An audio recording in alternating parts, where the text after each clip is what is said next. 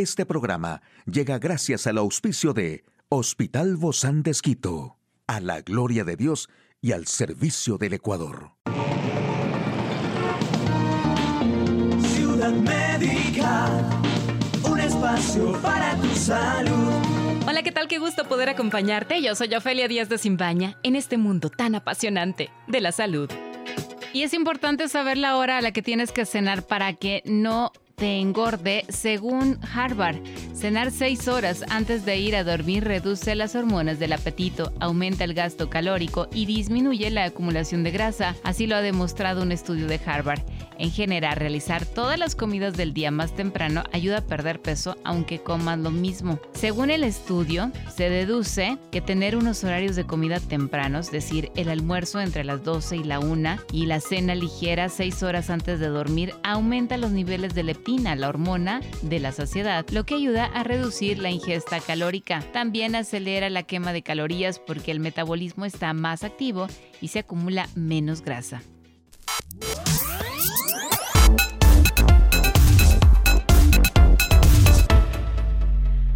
Aquí el detalle de la información más actual en el campo de la salud, las razones por las que debemos volver a la dieta mediterránea. Descubren cómo desactivar la bomba de relojería del cáncer de mama metastásico y advierten de los riesgos para el corazón de una popular dieta para bajar de peso. Pues muchísimo ojo, la tradicional dieta aporta beneficios cardiovasculares y congénitos. Esta es la dieta mediterránea y lo constatan algunos nuevos estudios.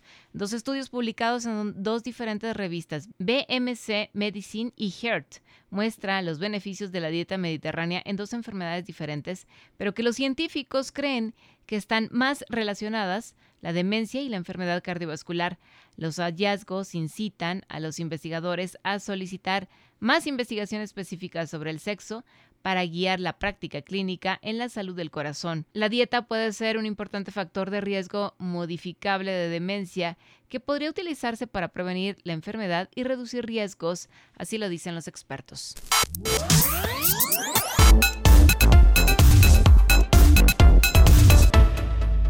Y bueno, los datos suponen un avance en la comprensión del cáncer de mama avanzado y cómo y por qué las células de cáncer de mama forman tumores secundarios en los pulmones. A pesar de que un cáncer de mama se haya curado, algunas de sus células que se han propagado a los pulmones pueden despertar después de años de sueño, formando tumores secundarios en su gran mayoría incurables. Ahora, un grupo de investigadores han desvelado por qué Resulta que los pacientes con cáncer de mama, en su mayoría mujeres con receptor de estrógeno positivo ER positivo, el tipo más común, tiene un riesgo continuo de que su cáncer reaparezca en otra parte de su cuerpo muchos años o incluso décadas después de su diagnóstico y tratamiento originales. La nueva investigación desvela cómo los cambios moleculares dentro del pulmón que ocurren durante el envejecimiento pueden fomentar el crecimiento de estos tumores secundarios.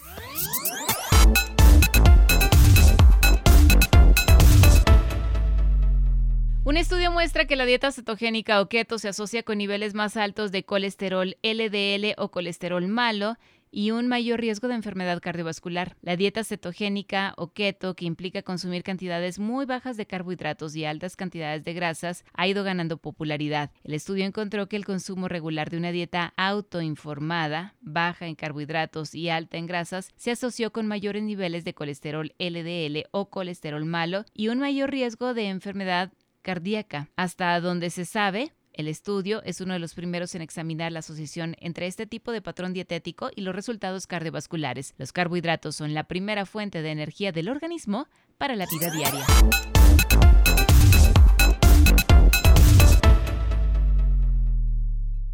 Bueno, y siempre es muy grato poder recibir también a nuestros amigos. Una de ellas es la doctora Mónica Ortiz. Ella es sexóloga médica del Hospital Bozán de Esquito. Y bueno, pues siempre traemos temas que son muy actuales y que nos ayudan, como este, que hoy vamos a hablar cómo afecta el trastorno de atención con hiperactividad, el famoso TDAH. Eh, dentro de la vida sexual. Gracias, Moni, por acompañarnos. Bienvenida. Hola, Ofe, muchas gracias por la confianza. Y sí, traemos este tema porque de pronto es algo que genera mucho malestar, está con mucho más frecuencia dentro de nuestra sociedad.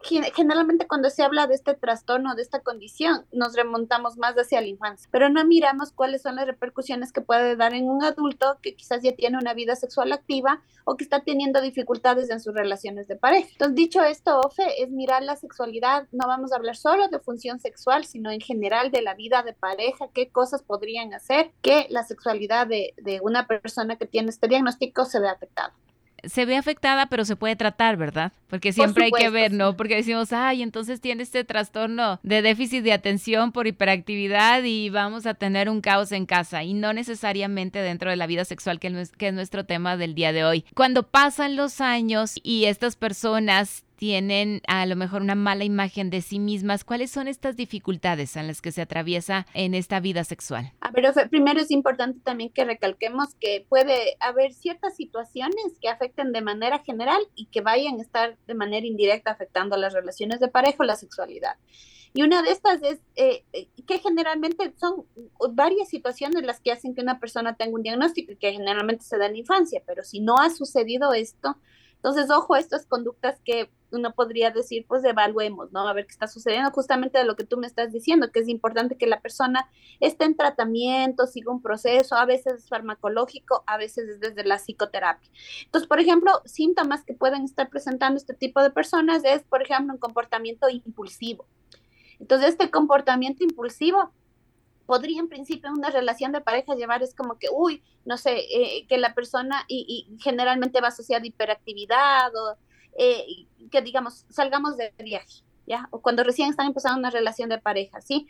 O, o, sea, una persona que como son bastante creativos, entonces da, tienen un buen humor y demás. Entonces, al principio, todas esas características pueden resultar muy atrayentes. Muy emocionantes. Exacto, muy emocionantes. Entonces, como no midemos los impulsos, inclusive en la parte sexual puede surgir en algunas personas con con hipersexualidad, de que esté llevado bastante desde el comportamiento sexual en cuanto a la frecuencia y demás. Entonces, esto puede resultar novedoso. Están en su punto, en este trastorno por déficit de atención e hiperactividad, están en su punto alto, ¿no? Porque estos trastornos tienen sus puntos altos y sus puntos bajos. Exacto, porque, por ejemplo, eh, algunas personas, y, vale la, la, la, acotación aquí, no es que todas van a actuar de la misma manera, estamos dando características generales, pero se puede dar otro patrón que es que luego empieza a darse una pérdida de la motivación. Entonces, digamos, al principio, no sé, mi pareja me mandaba muchísimos mensajes, estaba todo el tiempo viendo los detalles, pero después se le olvidan fiestas, eh, fechas especiales, por ejemplo, nuestro aniversario o ya deja de mensajearme tanto, entonces esto empieza a darle ansiedad a la, a la pareja que tiene este diagnóstico eh, y o eh, pierde el interés sexual. Puede surgir de que al principio, como dije, hay un, un, comportamiento de mayor frecuencia en cuanto a la sexualidad, pero después de esto empieza a decaer y empiezan a haber algunas repercusiones aquí sí en cuanto a la función sexual. Entonces, ¿de qué forma? Como pueden verse situaciones en las que ya he mencionado relaciones con hipersexualidad, en la parte, de, y, y, en cambio, que sería el otro polo, que es la hiposexualidad, entonces puede haber una disminución del deseo sexual. En el caso de las mujeres, por ejemplo, como hay una dificultad para para poder focalizar, para centrar nuestra atención en lo que estamos en ese momento, sí, ya para la mayoría de las mujeres es difícil, ¿no? Llevar nuestra concentración. A veces tenemos muchas cosas en la cabeza. Muchas trabajo, cosas, sí, para concentrarnos. Una exacto. Una persona que tiene este diagnóstico podría verse más acentuado en esto, entonces, ¿esto a qué daría lugar? a una dificultad para lograr excitarse, para llegar al orgasmo, por ejemplo, podría darle sequedad vaginal que hace que haya dolor a la penetración. Entonces, podrían haber múltiples dificultades al respecto, ¿sí? Y en el caso del varón, en cambio, podría dar, o, o por un lado, que esta persona eyacule muy rápido, uh -huh. como lo digo, no es todas las personas que tienen este diagnóstico tienen estas dificultades, ¿no? Pero podría presentarse.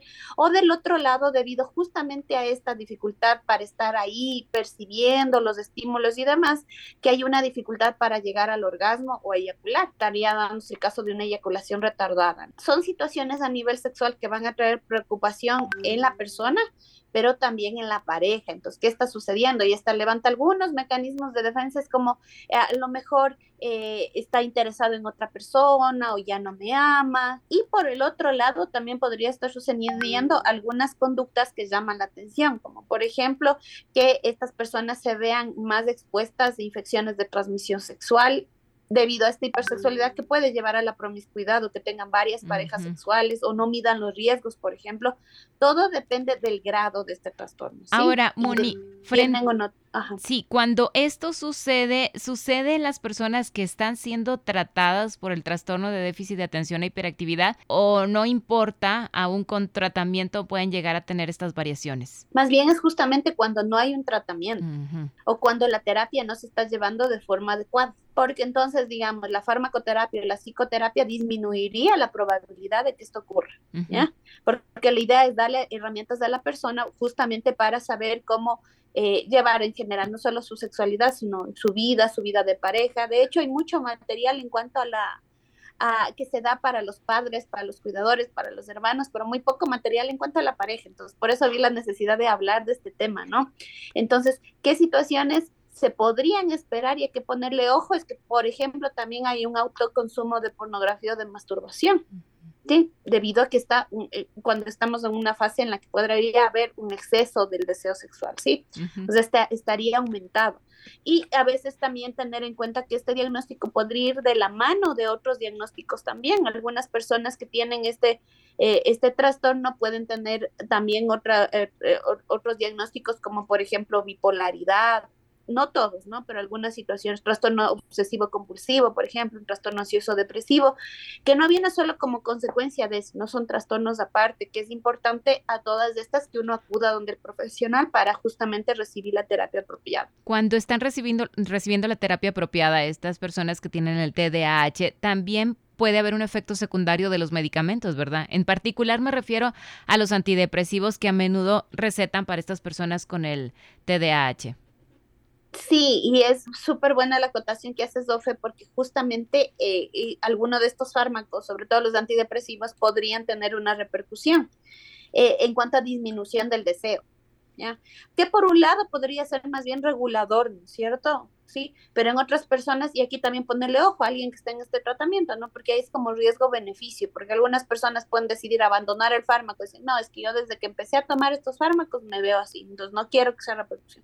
Siempre acudir con el profesional, porque hay otras alternativas, se puede cambiar el fármaco, puede haber algunas variaciones, días de descanso, etcétera, para eh, y, como dije, no necesariamente todos necesitan farmacoterapia, sino que a veces puede, un proceso psicoterapéutico pues puede ayudar muchísimo. Ya la psicoeducación también, la educación a nivel sexual, las técnicas que se pueden utilizar y sobre todo, ojo, en cuanto a la pareja, para quienes tienen pareja es súper importante centrar mucho la comunicación, saber qué circunstancias podrían presentarse. Yo creo que esa comunicación va a ser clave y va a ser vital en cuanto a estas manifestaciones fluctuantes que tengan estos pacientes con el diagnóstico de TDAH. Ahora, a veces también podrán tener problemas para concentrarse, inclusive en, dentro de las relaciones sexuales, o perderán, perderán el interés o estarán distraídos, es parte de todo este, de este trastorno es justamente de la mano del profesional, pues uno puede dar algunas recomendaciones para lidiar con esto. Entonces,